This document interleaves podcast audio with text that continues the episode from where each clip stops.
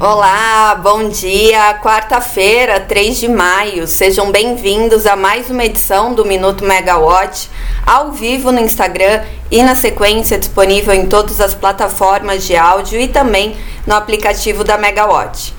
Hoje vocês ficam comigo, Natália Bezutti, mais uma edição desse café da manhã energético.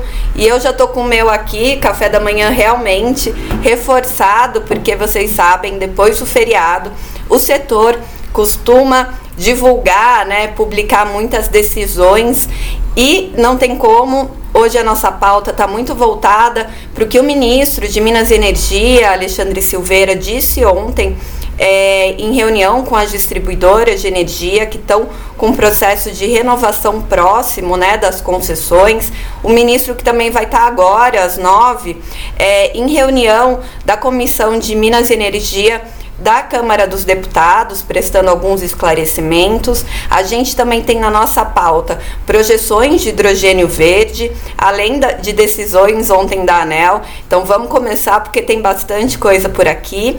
Começando pelo, pela declaração do ministro ontem, né? Ele disse que o processo de renovação das concessões de, de distribuição tem que ser ancorado em contrapartidas sociais visando a melhoria da qualidade do serviço de energia.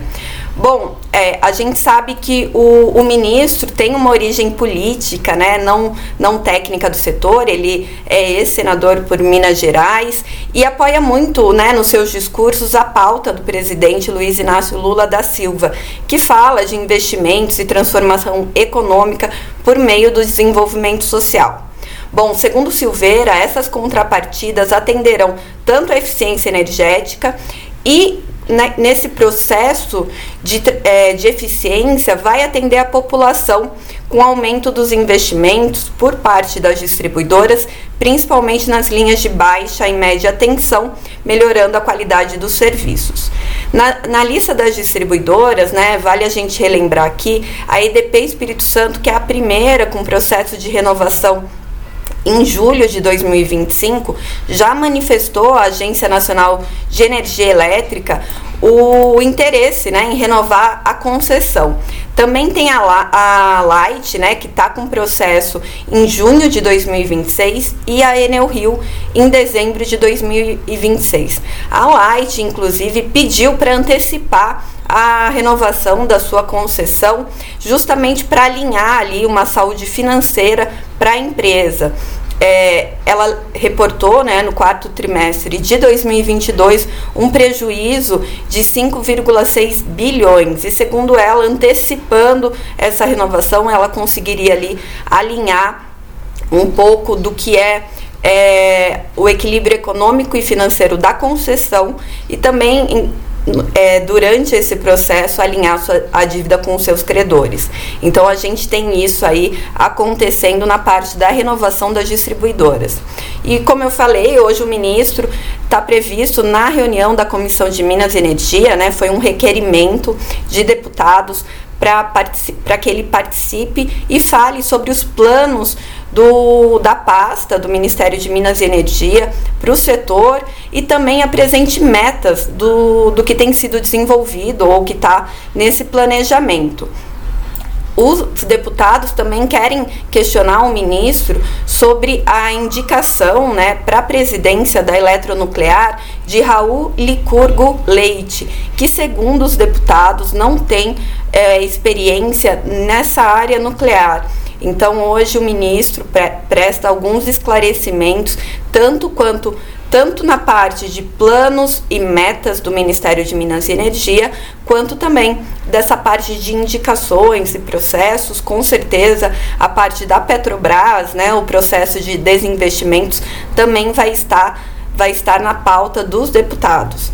E ainda na parte do Ministério, ontem foi lançado um portal de eficiência energética que deve trazer mais transparência para a população sobre as ações que estão sendo desenvolvidas e também melhorar um pouco o acesso à informação né, desses processos e os benefícios que as empresas podem ter que a, que a população pode ter com eficiência energética é uma parceria entre o Ministério e o GIS, né, que é a Agência Alemã de Cooperação Internacional e para o secretário de Planejamento e Transição Energética, Tiago Barral, agora com o portal, a previsão é que as iniciativas se fortaleçam ainda mais no país.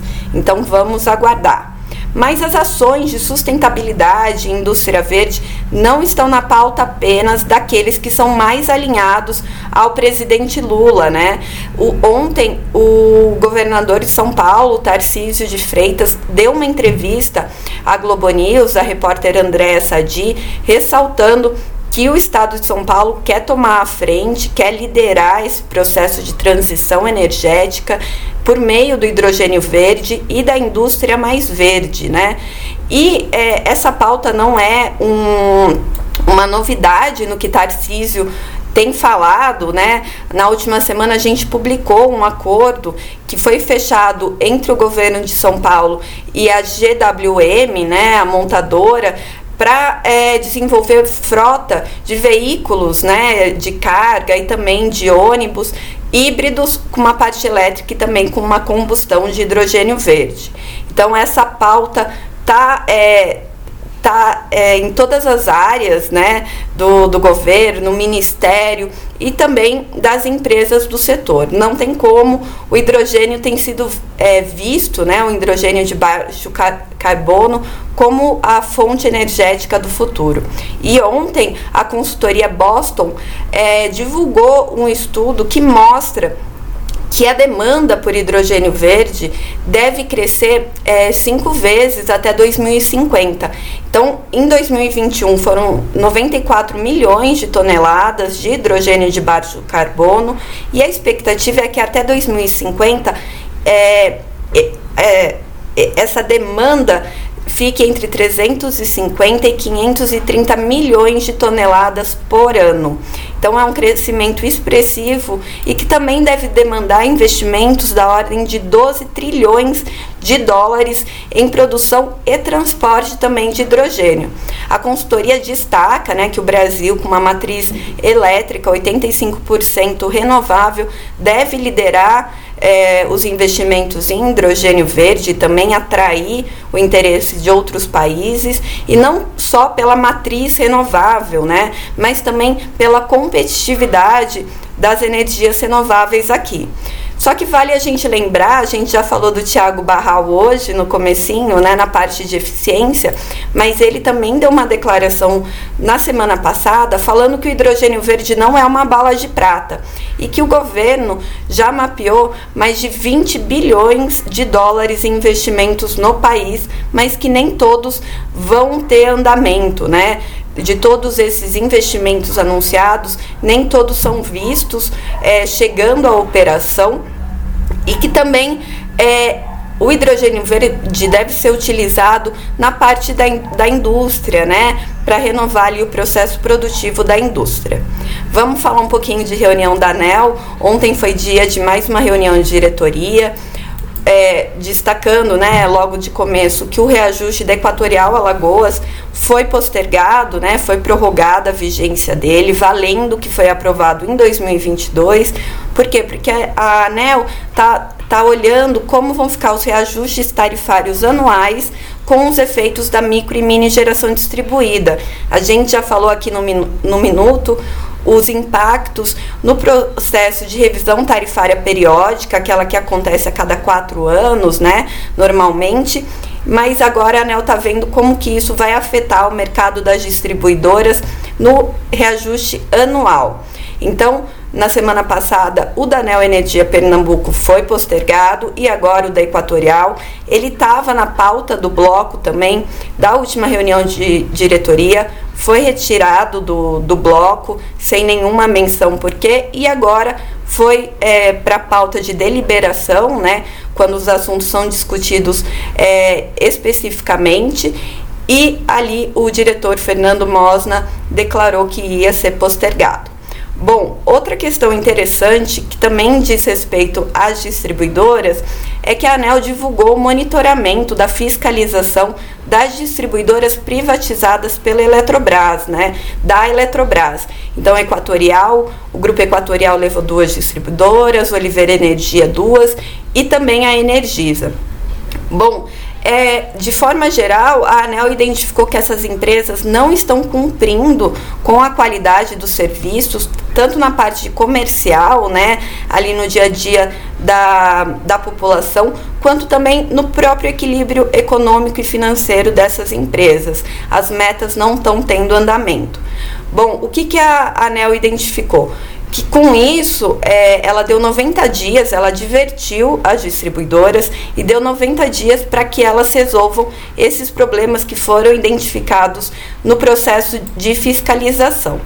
É, o diretor Sandoval Feitosa ele foi bem enfático né, e disse que desde a privatização as empresas já tiveram um tempo, já passaram por processo de reajuste tarifário, passaram por revisão tarifária extraordinária, então a agência também quer um, uma prestação de serviço extraordinário. Ele também identificou né, e pediu que a, a área de fiscalização seja intransigente quanto a verificações de que as empresas estão fazendo cobranças irregulares por troca de titularidade, também medição remota em casos que não tem motivo, né, com processos muito mal instruídos, segundo o diretor, e também que ele entende que isso busca uma recuperação de receita e de consumo por essas distribuidoras, mas não tem uma base regulatória para ser feita. O diretor também é, identificou né, e pediu essa atuação reforçada da agência para expurgos indevidos e também ele verificou que tem é, a mesma equipe realiza muitas ações no mesmo dia, que isso não seria possível dada a carga horária ali, né, diária. Então ele também pediu uma apuração em cima disso e de desligamentos feitos após o período, período comercial entre 8 e 18, após isso, em dias não úteis, que, as, que a população tem relatado muito, tem aumentado o nível de reclamações na ANEL sobre o assunto a, a, apresentação técnica contou com um gráfico também, né, das distribuidoras. E considerando a evolução, a Amazonas Energia, Energisa Rondônia e Equatorial Piauí possuem as melhores evoluções, né, sem oscilar entre melhora e queda do serviço. Então elas, elas possuem uma evolução contínua de melhora entre 2019 e 2023.